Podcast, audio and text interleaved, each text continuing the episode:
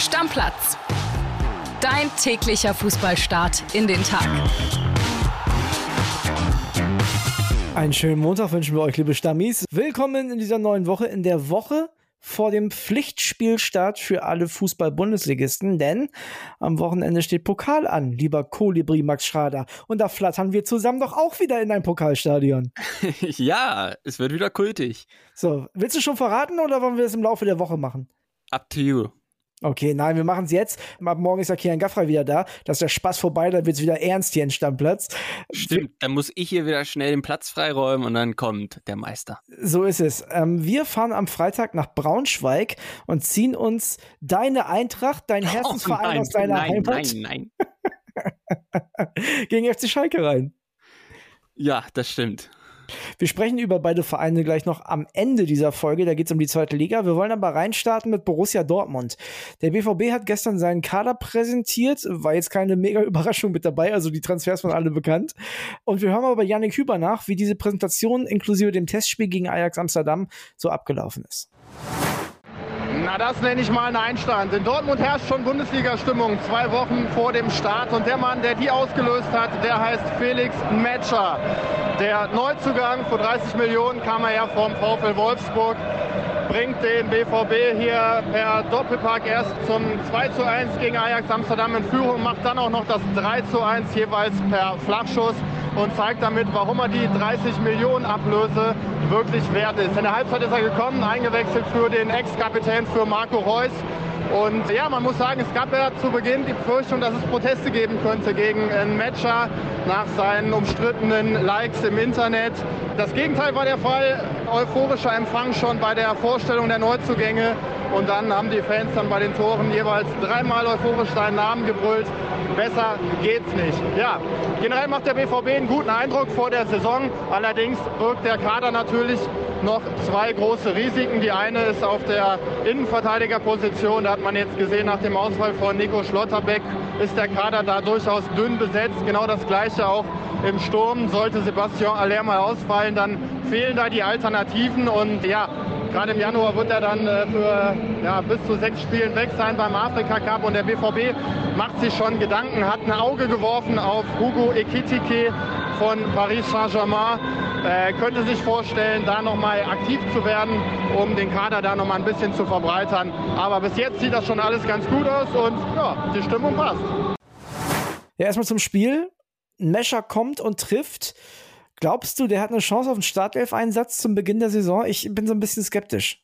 Ja, kommt wahrscheinlich sehr auf die Pokal-Performance drauf an. Ne? Also jetzt in der Vorbereitung war er hinten dran, hatte man jetzt eher gedacht, dass er von der Bank kommt. Ja. ja. mal gucken. Vielleicht, wenn er im Pokal auch wieder zwei Tore macht, bleibt ihm ja nichts anderes übrig. Ansonsten muss man sagen, der BVB hat schon einen ordentlichen Ball gespielt. Also die USA-Reise hat jetzt nicht mega geschadet, was das Sportliche angeht. Jetzt sind die Dortmunder an weiteren Verstärkungen interessiert. Also sowohl in der Innenverteidigung, sagt Yannick, als auch im Sturm. Für dich macht das Sinn? Ja, wahrscheinlich schon, ne? Ja, auf jeden Fall. Du musst dich ja breit aufstellen, kannst ja durch die Wechseländerung auch noch zweimal mehr wechseln. Von daher macht es ja auch auf jeden Fall Sinn, einen großen Kader zu haben. Ja, diese fünf Wechsel, ich glaube, das unterschätzt man schnell. Ne? Also es reicht nicht mehr nur elf richtig gute zu haben, sondern also 14 wären schon nicht schlecht. Du wolltest ja letztes Mal auch Adeyemi zu Real dichten, ja. von wegen großer Kader und da passt er ja super rein. So. Aber ja, ja. Naja, ich habe jetzt gedacht, guck mal, Yannick bringt den Namen Hugo Ekiteke ins Spiel. Da habe ich mich gefragt, so für die Ersatzbank von Borussia Dortmund klingt mir das fast schon zu groß. Boah, als ich den Namen gelesen nach, habe, dachte ich mir, du hast doch eigentlich schon ein Talent mit einem Bukoko auf der Bank. Ja. Willst du dann nicht eher einen haben? Muss er nicht wieder wie Modest einnehmen, der kurz vor der Rente steht, sondern eher Von 27, 28? Ja, so, ja. Wie damals Paco Alcázar. So genau. Oder äh, Batshuayi. Ja, ein bisschen besser wäre gut, aber ja. Ja, ich, ich meine, sowas ist, naja, wir reden ja über den Backup. Wir reden ja nicht über den, der Aller verdrängen soll. Oder vielleicht auch da, also ich meine, beim BVB ist ja noch gar nicht gespielt worden, Niklas Füllkrug. Ja, passt aber, glaube ich, vom Stürmertyp 0 rein, oder? Ist halt auch die Frage, ob der sich beim BVB auf die Bank setzen möchte vor der HMEM. Wäre nicht gut für ihn. Denke ich auch. Und äh, damit würde ich sagen, wir warten mal ab, was beim BVB noch passiert. Also das, wir sprechen gleich eh noch über Transfers, so super lange Zeit bis zum Bundesliga-Start ist ja auch gar nicht mehr. Aber das ist ja für die Wahl Nummer 5, Nummer 6 ja völlig egal. Die können ja auch am Tag des Transferschlusses kommen. Ja, ob das völlig egal ist, weiß ich nicht, Find aber ich. es also für nicht. Backup-Stürmer ist es doch völlig Wumpe ist auf jeden Fall nicht so wichtig wie der Nummer 1A-Stürmer. Und da kommen wir jetzt zu unserem Thema, nämlich zu Harry Kane, der junge Mann, der gestern nochmal für Tottenham im Einsatz war, in dem Testspiel viermal getroffen hat. Und Heiko Niederer war vor Ort. Wir müssen kurz die Geschichte erzählen. Tottenham wollte ihn nicht akkreditieren wegen dir. Ja, sorry, tut mir leid. Die haben gesagt, ne Bild davor haben wir Angst. Nachher macht er hier wieder Scheiße, so wie der Schrader mit seinem Kane-Trikot. Und deswegen hat er sich jetzt eigentlich eine Karte gekauft. Hast du mit ihm noch gesprochen? Ja. Ja, hat er sich gekauft, saß auch wie ich in Asien schön oben unterm Dach, war natürlich, glaube ich, ein Tacken billiger, aber ja, er durfte sich eine schöne Karte kaufen. Also, unser Reporter wurde bei der Ausübung seiner Arbeit behindert, aber ihr kennt Heiko Niederer, das ist einer der besten Bayern-Reporter, die wir haben. Der hat sich nicht nehmen lassen, trotzdem eine Sprachnachricht zu schicken und wir hören rein. Servus, André, ich stehe hier immer noch an der White Hart Lane, beziehungsweise jetzt heißt es ja Tottenham Hotspur Stadium, wo gerade ja möglicherweise das Abschiedsspiel von Harry Kane über die Bühne gegangen ist. 5 zu 1 besiegten die Tottenham Hotspur Schachtjor Donetsk. Es war ja ein äh, Benefizspiel für die Ukraine. Ja, und es war am Ende eine echte Harry Kane Gala. Vier Tore machte der gute Mann und zeigte eigentlich noch mal ganz genau, warum Bayern ihn unbedingt haben will. Erstes Tor in Elfmeter, zweites Tor in Kopfball aus dem Fünfer in Schirmermanier, drittes Tor Flachschuss aus dem Strafraum und viertes Tor ein echter Abstauber. Also alles gezeigt, was man als Stürmer so drauf haben muss und ja, einige Erkenntnisse, man muss sagen, hängen lassen hat er sich überhaupt nicht. Also man hat ihm auch durchaus die Freude angemerkt, für Tottenham zu spielen. Kann natürlich auch sein, dass er wusste, vielleicht letztes Spiel, da zeige ich noch mal alles. Die Fans haben ihn natürlich gefeiert ohne Ende. Immer wieder kamen die Gesänge Harry Kane, he's one of our own. Das kam so alle fünf Minuten in teilweise wirklich riesiger Lautstärke. Also die Fans wollten ihm da nochmal sehr, sehr deutlich machen, dass sie ihn lieben, dass sie ihn hier behalten wollen, dass sie nicht möchten, dass er zu Bayern geht. Aber ich habe auch vorm Spiel ein bisschen mit den Fans gesprochen. Die sagen natürlich auch, Mai, wenn er Titel gewinnen will, dann muss er vielleicht tatsächlich weggehen. Wir gönnen es ihm. Also man ist da jetzt nicht sauer auf ihn, wenn er geht, weil sie alle wissen, bei Tottenham Titel zu gewinnen, das ist halt doch relativ schwierig, wie man in den letzten Jahren und Jahrzehnten gesehen hat. Deswegen wäre keiner böse auf Harry Kane, wenn er denn den Club verlässt. Aber sie haben ihm hier nochmal gezeigt, wo sein Herz hingehört und wo die Liebe schlägt. Und zwar hier in Tottenham ganz, ganz, ganz klar für Harry Kane. Beide Seiten, sowohl Bayern als auch Harry Kane, wollen ja gerne, dass das Ding vor Saisonstart über die Bühne geht. Saisonstart in England in der Premier League ist am nächsten Wochenende. Da wollen sicherlich auch die Spurs, dass das Thema irgendwann nicht mehr wabert. Also von daher gehen wir mal davon aus, dass in den nächsten Tagen was passiert in die eine oder die andere Richtung. Also, das war es erstmal hier aus London, aus Tottenham. Schöne Grüße nach Berlin und bis demnächst. Ciao, ciao. Also erstmal Hut ab, Heiko, dass du es durchgezogen hast und trotzdem gearbeitet hast, äh, trotzdem dir. Willkommen im Club. Ja, und trotzdem dir das Handy genommen hast, eine Sprachnachricht gemacht hast zwischen den ganzen Tottenham-Fans. Das muss man ja auch erstmal machen. Ja, ähm, gut, aber die verstehen dich ja nicht. Ja, die meisten auf jeden Fall nicht. Ja. Jetzt sagt er ja, und hier Standing Ovations, diese Woche kommt jetzt richtig Musik rein. Muss auch. Also langsam, also es, einige Stammis schreiben schon, dass es sie nervt, aber es ist natürlich trotzdem interessant. Mich nervt es langsam auch und das ist ein schlechtes Zeichen. Warum? Warum das ein schlechtes Zeichen ist?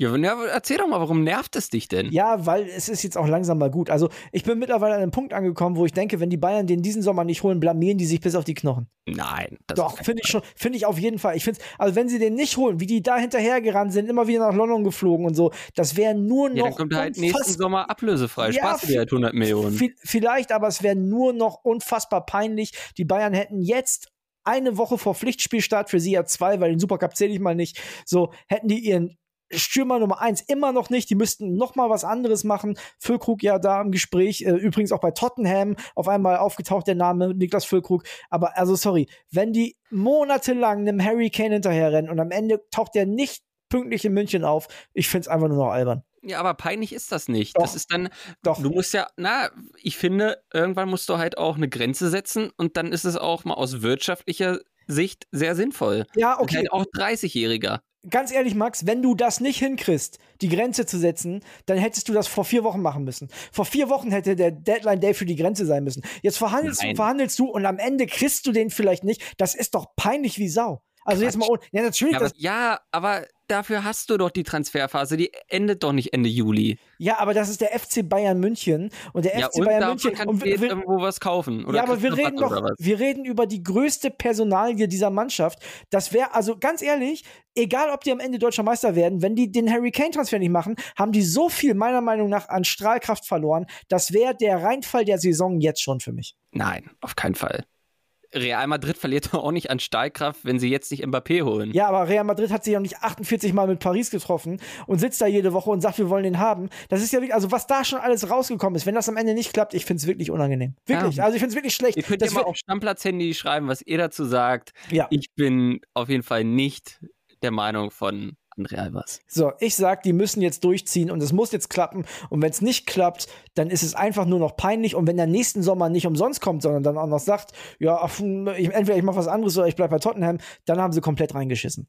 Ja, okay, da gebe ich dir recht. Wenn er denn gar nicht kommt, dann ist es blöd. Und Klar. ja, und, und, wenn er jetzt nicht kommt, dann hat es viel zu lange gedauert, das zu verhandeln. Also sage ich dir auch ganz ehrlich, weil man merkt doch auch, ob die überhaupt ab, äh, bereit sind, abzugeben oder nicht. Und wir bewegen doch uns nee. doch jetzt mittlerweile in einem, also ganz ehrlich, wir bewegen uns doch bei einer Summe, wo jetzt, ob es jetzt 105, 107 oder 109,5 werden, ist doch scheißegal. Ja, lässt sich natürlich so einfach reden, aber kannst dich ja auch damals an den Bay-Transfer erinnern äh, von Tottenham zu Real. Das ging fünf Minuten vor Transferschluss erst über die Bühne.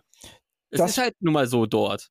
Das steht dem FC Bayern nicht. Das, ist, das bin ich von deinem FC Bayern nicht gewohnt, dass die, dass die so lange warten müssen. Das, äh, das, das verliert Strahlkraft, meiner Meinung nach. Aber ich möchte jetzt auch nicht weiter über die Bayern reden, habe ich jetzt mich genug darüber aufgeregt. Lass uns mal im Allgemeinen so über Bundesliga-Transfers sprechen. Da ist nämlich, also habe ich so ein bisschen das Gefühl, so wenig klar zu diesem jetzigen Zeitpunkt wie schon lange nicht mehr. Also wenn ich das mal durchgehe mit dir. Union zum Beispiel, ne? Die wollen noch zwei Stürmer abgeben.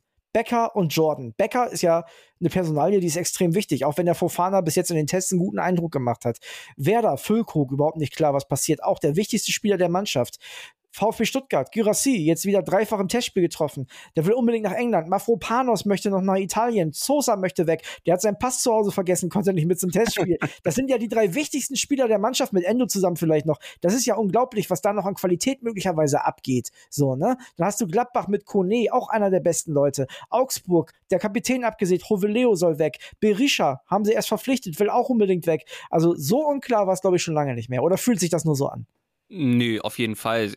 Kann ja noch ein Beispiel dazu nehmen. Castells bei Wolfsburg, der will ja auch unbedingt weg, ist ja auch da der Pfeiler der Mannschaft. Ja. Ja, klar, ist auf jeden Fall spannend und zeigt, glaube ich, auch so die Tendenz, dass es halt wirklich bis zum 31. immer geht. Ja, vor allem, wenn ich mir dann so angucke, ne, bei Stuttgart, das ist ja eine unglaubliche Situation, wenn du dann Girassi hast, okay, du hast jetzt Dennis Undorf geholt, das ist ja schon mal nicht so schlecht, aber hast auch noch einen Mafropanos und einen Sosa. Wenn die alle drei gehen, das ist ja ein unfassbarer Bruch und die haben jetzt letzte Saison auch schon nicht um Europa gespielt. Ja, natürlich. Vor allem, du musst ja dann auch erstmal Ersatz finden und so weiter und so fort. Ne, und dann hast du wieder das Problem, wir reden davon, ja, ein einziger Stürmer und Backup-Stürmer sowieso nicht. Äh, macht das den Unterschied? Also ich glaube, wenn du deine komplette Achse neu aufstellen musst, dann, dann brauchst du erstmal, um in die Saison zu kommen und dann musst du auch ein bisschen Spielglück haben, dass du nicht komplett hinten dran bist am Anfang. Ja, auf jeden Fall. Klar, ein Spieler kannst du immer irgendwie ersetzen, aber drei so, wird schon schwierig. Und das siehst du jetzt auch, und da finden wir einen sehr smoothen Übergang. Das siehst du jetzt momentan auch in der zweiten Liga. Ich war am Freitag im Olympiastadion, habe mir die Hertha angeguckt gegen Wien Wiesbaden und da funktioniert offensiv noch überhaupt nichts bei Hertha.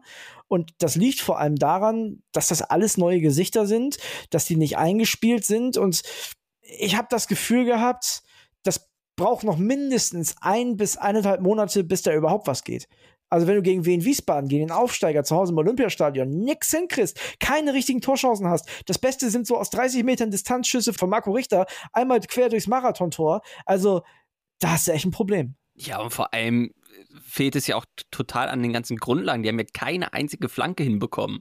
Meinte nee. ja danach Dada im Interview auch, ja, was soll ich denn als Trainer machen, wenn zehnmal geflankt wird und keine einzige kommt an. Ja, der Kenny hat in der ersten, zweiten Halbzeit gefühlt 75 Flanken geschlagen, wirklich. Der hat überhaupt gar keines Ziel erreicht. Das war unfassbar. Ja, yeah, den hat er ja auch direkt nach dem Spiel angenagelt. Andere Seite, Duziak hat es in der ersten Halbzeit noch ordentlich gemacht. Dann kam Lukoki rein, auch Vollkatastrophe. Also muss ich schon sagen, Hertha hat mir große Sorgen gemacht. Ich habe damit gerechnet, dass es kein Selbstläufer wird, dass es wieder nach oben geht, aber dass es so wenig ist, das hätte ich ehrlich gesagt nicht gedacht. Ja, also dass es wirklich so schlimm ist, ja, mal gucken, ne? wie es sich entwickelt. Und wenn du guckst, die anderen haben auch Probleme. Ne? Schalke zum Beispiel habe ich mir auch komplett angeguckt gegen Kaiserslautern. Wenn die keine zwei roten Karten kriegen, die Lauterer, dann haben die da auch riesige Probleme. Also sie waren bis zur ersten roten die bessere Mannschaft. Ja, das war, wir haben, glaube ich, getitelt, Schalke rumpelt sich zum Sieg. Ja. Und das war wirklich, also wenn du gegen neun rote Teufel nicht richtig Fußball spielen kannst, ist das auch schon bezeichnend. Wir machen die anderen Ergebnisse auch noch. Magdeburg schlicht Braunschweig 2 zu 1. Nürnberg-Hannover später Ausgleich für die Klubberer 2 zu 2. Dann das für mich Spitzenspiel an diesem Spieltag. Karlsruhe gegen den HSV. Auch da gab es einen späten Ausgleich. Auch 2 zu 2. Das war eine coole Partie, Max. Also da muss ich sagen, Karlsruhe gefällt mir auch sehr gut. Ja, es ging hin und her. HSV muss eigentlich fünfmal den Deckel drauf machen, kriegen es nicht hin und dann buff. Ich glaube, es war sechste Minute der Nachspielzeit. Tja. Glückwunsch. Dann hast du St. Pauli gegen Düsseldorf 0-0, auch Topspiel gewesen an diesem Wochenende. Kiel, die jetzt mit Rostock an der Tabellenspitze sind, gewinnt 2 1 gegen den bisherigen Spitzenreiter Greuther Fürth. Auch eine kleine Überraschung. Rostock, absolutes Wahnsinnsspiel in Elversberg. Die liegen bis 90 plus, warte, lass mich mal kurz gucken, was war's? 90 plus 10, 1-0 hinten. Und dann kommt äh, Pereira. Freitag erst gekommen. Genau, der Mann, den sie aus Stuttgart geholt haben. 90 plus 10 und 90 plus 13 dreht der das Spiel noch. Am Ende gewinnen die Rostocker da 2-1 in Elversberg. Ich glaube, ehrlich gesagt, der wird auch nicht jeder gewinnen. Das ist, glaube ich, auch sehr unangenehm, da in Saarbrücken gegen Elversberg zu spielen. Ja, ja auf jeden Fall. Vor allem, ganz lustige Geschichte, die müssen ja vor dem Stadion immer die Straße sperren. Da geht irgend so eine kleine Bundesstraße lang und dann kommt da erstmal stundenlang keiner von A nach B. Verrückt, was du alles weißt. Ja, ich kenne mich aus. Und dann hatten wir noch Paderborn gegen Osnabrück, kleines Derby. Am Ende 1 zu 1. Paderborn auch sehr enttäuschender Start in diese Zweitligasaison. Ja, hätte ich nicht so gedacht. Was, was für dich momentan die, oder bis jetzt die Erkenntnis, also für mich ist klar, Absteiger tun sich schwer, das ist ja immer so. Für Hertha wird es, glaube ich, ganz schwer, wieder hochzugehen diese Saison. Ja, kommt, glaube ich, auch nochmal darauf an, was die transfermäßig machen können. Also es geht ja jetzt gar nicht darum, was alles so im Sommer passiert, sondern ist ja meistens so, dass du im Winter noch ein, zwei nachlegst. Ja, spannend. Also zeichnet sich, glaube ich, auch ab, dass sich keiner so richtig absetzen kann, weil die Spiele sind ja eigentlich alle eng. Ja. Schauen wir mal. Ja, bei Hertha natürlich auch noch das Riesenproblem, dass sie ganz viel Qualität noch haben, die nicht spielen will oder nicht spielen soll. Mit Luke ja, Bacchio genau. und mit Serda. Ne? Jetzt soll Christensen noch Richtung Florenz wechseln. Also das ist schon, schon ein Problem, wenn dann dein eigentlicher Torwart irgendwie in eine Schlägerei gerät, suspendiert ist. Christensen, der das ordentlich gemacht hat, geht jetzt vielleicht Richtung Italien, dann musst du dir da auch wieder was einfallen lassen. Ja, und siehst ja mit dem Trikotsponsor, der jetzt neu ist, da ist ja Drama ohne Ende. Ja, genau. Ne? Kurze Erklärung für euch. Das ist ein äh, Glücksspielanbieter. Da hatte Präsident Bernstein sich vor einiger Zeit noch geäußert, gesagt, nee, Wettanbieter, die wollen wir nicht mal als Sponsoren. Jetzt sind sie ganz vorne mit einem dicken B auf dem Trikot drauf. Also verrückt. Bei Hertha geht's drunter und drüber. Deswegen gibt es auch in dieser Saison für Hertha keine Bundesliga-Blitzvorschau mehr und sie müssen in der zweiten Liga ran. Da haben wir heute auch wieder eine für euch. Um 12 Uhr wird sie freigeschaltet. Da könnt ihr dann äh, nachhören, was so los ist bei der TSG Hoffenheim. Da gibt es auch eine sehr interessante steile These vom Kollegen Lukas Dombrowski. Der hat nämlich einen Tipp, wen Hansi Flick für die EM nominiert. Den Namen hatte ich überhaupt nicht auf dem Zettel. Also solltet ihr auf jeden Fall reinhören. Ja, das klingt doch schon mal gut. Und jetzt äh, würde ich sagen, du flatterst raus, lieber Kolibri, wir machen den Deckel drauf und ja, morgen Kilian Gaffra. Ich bin gespannt, ob wir den noch wiedererkennen oder ob der komplett erholt aus dem Urlaub aussieht wie ein anderer Mensch. Vielleicht hat er auch eine ganz, ganz hohe Stimme bekommen. Oder eine Glatze. so wie ich. Sein großes Vorbild André Albers. Deckel drauf. Bis dann. Ciao, ciao. ciao. Stammplatz. Dein täglicher Fußballstart in den Tag.